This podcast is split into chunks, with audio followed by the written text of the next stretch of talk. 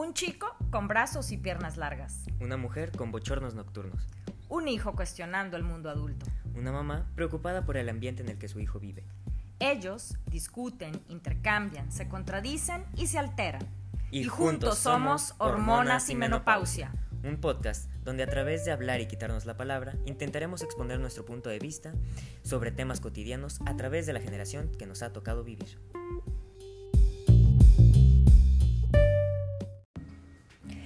Este episodio es un episodio que se va a salir de lo común. Primero, porque no estamos en nuestro estudio de grabación acostumbrado, que es mi estudio, mi consultorio, mi biblioteca o nuestra biblioteca, sino que estamos en el cuarto del adolescente. Así, es. Ese es el olor que llega. No, no qué. Ajá. Entre una cama llena de ropa que se quitó, entre una bocina, entre un plato con dos pedazos de pizza, arriba de una caja donde guarda todavía sus legos. Rodeados de un montón de pósters de películas que le han ido gustando con el paso de los años. Oh, y mucha, mucha basura. Espero que no sea basura. Muy bien, pues estamos aquí y hoy decidimos hacer esta grabación en este espacio porque el tema que nos trae de cabezas es ¿y yo a quién me parezco? Y no porque... Desde, desde siempre nos han, nos han dicho así como, ay, saliste idéntico a fulanito. De hecho, a mí me ha pasado escuchar a los, al primo nuevo de la familia bueno, ya hace mucho que no llegó un primo nuevo a la familia, pero cuando llegó así la prima nueva, que es, ay, mira, se parece al fulanito, ay, tiene los ojos de perenganito, tiene los, tiene la boquita de tu papá.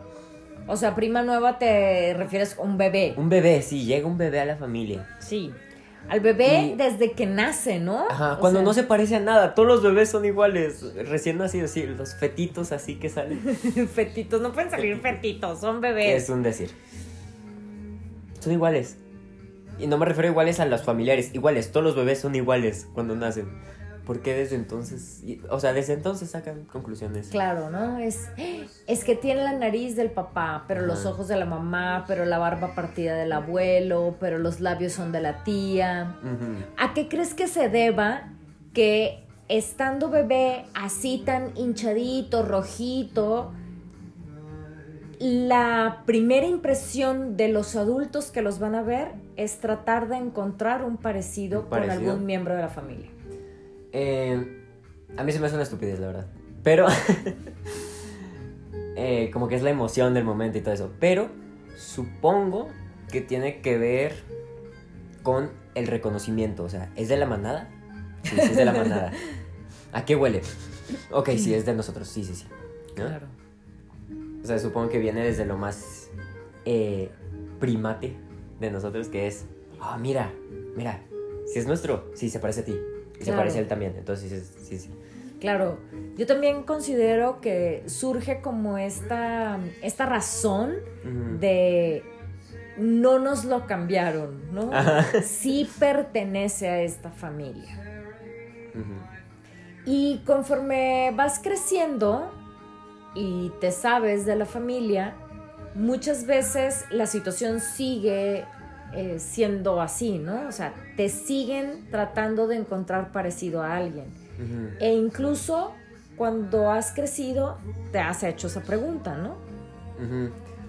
Sí, y es cierto, o sea, como somos mezclas de las mezclas de las mezclas, o sea, como los bebés terminan siendo la mezcla de ADN de los papás, pues claro que va a haber parecidos, va a haber rasgos similares.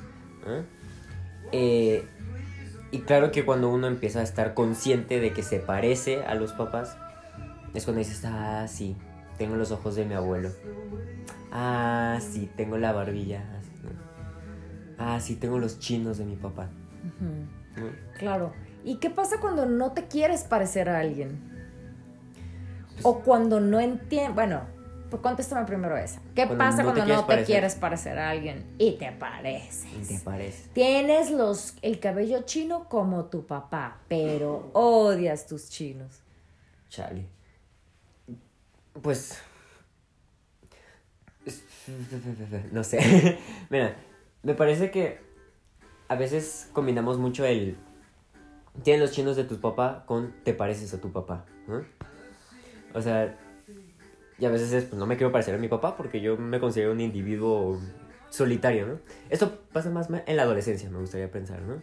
Porque antes, eh, o sea, primero tendemos a imitar a los papás, después queremos rechazarlos, queremos ser distintos. ¿no? Es algo que decíamos como en el primer episodio, me parece, el de la querer independizarse de los papás. Y entonces me acuerdo de una amiga que una vez nos está, estábamos viendo qué temperamento éramos y ella estaba de mal humor porque le había tocado el mismo temperamento de su papá. Irónicamente era colérico. Entonces, ah, estaba en toda la razón de ser no quiero no quiero tener el mismo temperamento de mi papá. Mm. ¿Eh? Y creo que es eso, o sea, cuando nos dicen, "Ay, estás idéntico a tu abuelo", es porque no solo viene la carga genética, sino que a lo mejor viene una carga más emocional y de expectativas incluso. Igual y tu abuelo fue así gran, un grande eh, jugador de fútbol y a ti no te gusta el fútbol o un gran músico y tú dices, no, pues no le sea la guitarra, ni al pianito. Que entonces se, se, se, empieza a complicar esto de parecerse a la familia. No es tan sencillo como nada más los rasgos físicos, sino que el ser humano empieza a llevar a cabo elecciones y a veces esas elecciones no son como la familia, ¿no? Exacto. O hay otros talentos diferentes que a lo mejor no están presentes en ninguna parte de la familia o hay talentos de la familia que por alguna extraña razón no heredaste, aunque te gustaría. Aunque, te gustaría. Y los papás les gusta así como decir, ay, sí, se parece a mí mi hijo. ¿Y qué pasa cuando se quieren dejar de parecer a ti? Ajá, cuando los hijos se quieren dejar de parecer a ti, claro. Yo creo que cuando eres niño es un orgullo que tu hijo se parezca a ti, ¿no? Y luego, cuando empieza esta etapa de diferenciación, da un poco de temor de que ya no quieran ser tan parecidos a papá o a mamá, o que ya no les guste lo que tradicionalmente al clan le había gustado, ¿no? sé, ya estás rechazando esto, ya no quieres pertenecer o qué. Cuando la necesidad es, sí, ahora quiero ir a ver otros clanes, a ver cómo son, para así, pues, decidir qué quiero ser y a quién me quiero parecer. Pasa como en este, las, las, los papás eh, o mamás que presionan mucho a sus hijos a que sea algo. Es como, este es el camino seguro que yo me sé. O sea, ¿cuántas familias conocemos donde todos se dedican a lo mismo? Y siempre hay uno, no sé, en una familia de abogados que quiere ser ingeniero, dentista. Tuve papás tradicionales que quisieron que fuera comediante. No, no pero Sí, sí, claro. O sea, en una familia de comediantes, pues a lo mejor es el que, no, yo quiero estudiar una carrera en serio, ¿no? Imagínate. Sí. Y bueno, entonces, esto se toma como algo peligroso para los... Eh, para los papás porque se, se refiere a este dejar más descuidado al niñito al, al cachorro. ¿Me estás preguntando? Sí, es una pregunta, o sea, es... es que se me hace que es lo contrario a lo que habías dicho al principio, ¿no? Si cuando acabas de nacer y eres idéntico a todos, te empezamos a buscar rasgos para apropiarnos de ti, para decir, ah, sí, a este cachorrito sí lo voy a cuidar porque sí se parece a alguno de nosotros. Ajá cuando ese cachorrito pues creció, aunque no crecen mucho humanamente hablando, o sea, siguen medio cachorros a los 15 años, y empiezas a rechazar ciertas cosas y a tratar de diferenciarte, pues ocurre el sentido opuesto, es de, ¿ya no quieres parecerte a nosotros? ¿Ya no quieres pertenecer a este clan? Y muchas veces de ahí surge la prohibición. O sea, no, en esta familia nunca hemos escuchado el rock, no lo escuches. El rock es del diablo.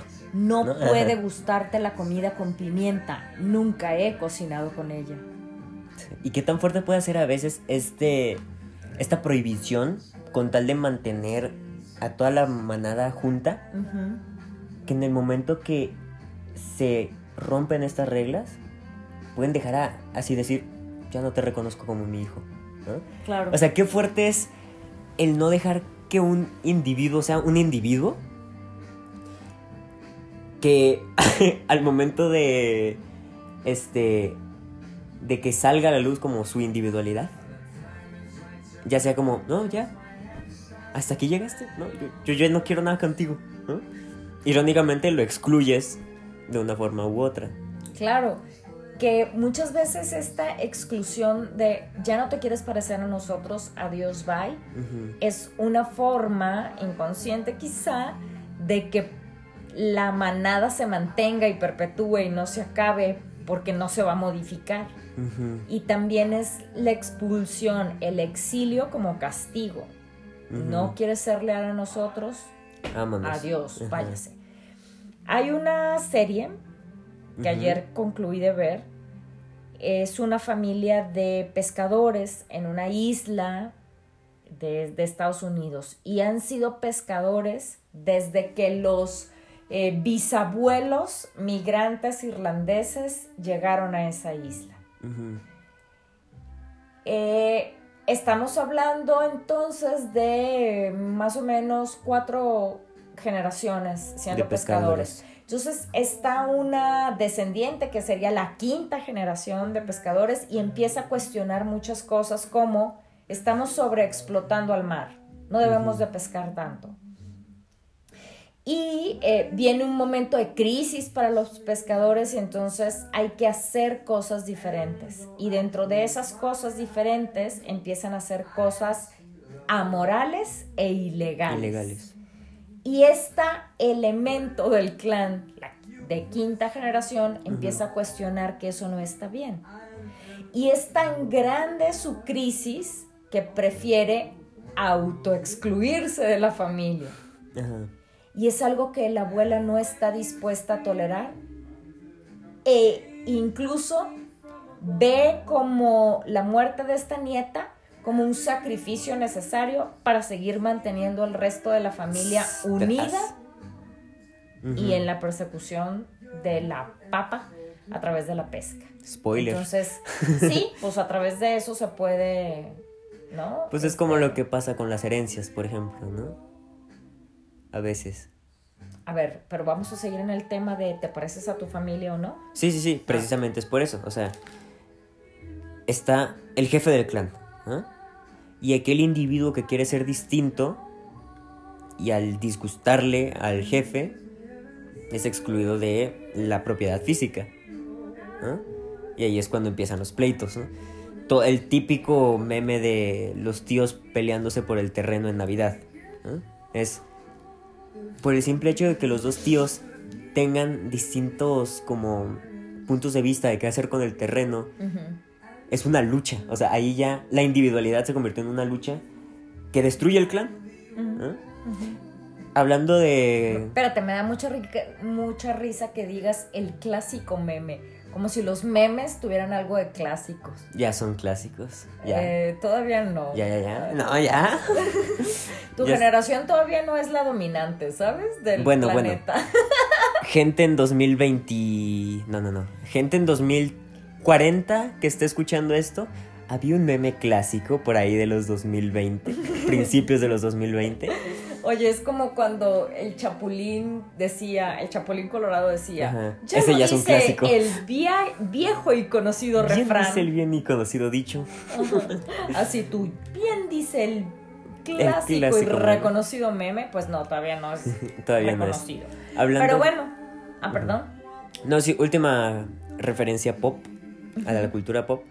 Hay una película que ahorita la está rompiendo con su tema musical principal, que se llama Encanto, de Disney. Mm, Es una película muy interesante porque Disney, que normalmente te presenta musicales donde está el héroe, que curiosamente siempre se separa de la manada, pero ese es otro tema. El héroe que pelea con un villano.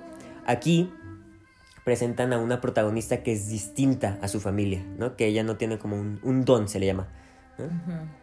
Y aquí lo interesante de la película es que la, el, el conflicto de la película es más bien adentro de la familia, o sea, no hay un villano como tal que viene y este, ataca a la familia y entonces ellos tienen que dejar sus diferencias al lado eh, para juntarse y combatirlo y a la vez se aman, ¿no? Se forman como familia. Aquí lo interesante es que la familia se está destruyendo poco a poco a sí misma Órale. Por no aceptarse o por tener como expectativas del uno del otro. ¿no?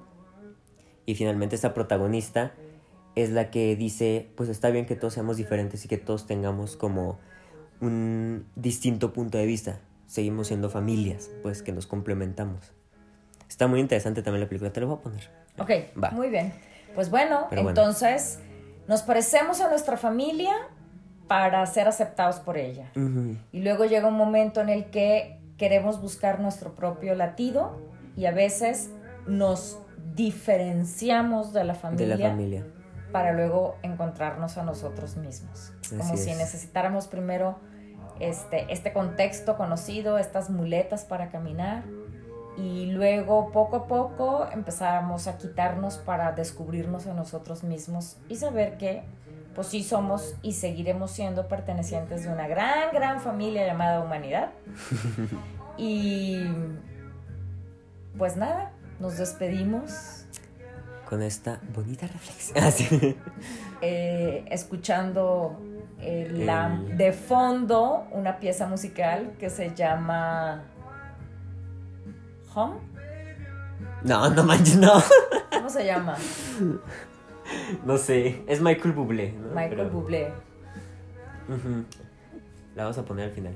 Muy bien. Va. Bueno, gracias por escucharnos hasta aquí. Esperemos ustedes encuentren en qué se quieren parecer a su familia, en qué no en se qué quieren no. parecer a su familia y Y en saber qué que quieren los- ser finalmente. Y saber que todos los miembros de sus familias son diferentes. Y aún así, Así un- y aún así. comunes. Adiós. Adiós. Salud, mi familia. La serie que les recomiendo se llama The Sinner, El Pecador, con el actor Bill Pullman.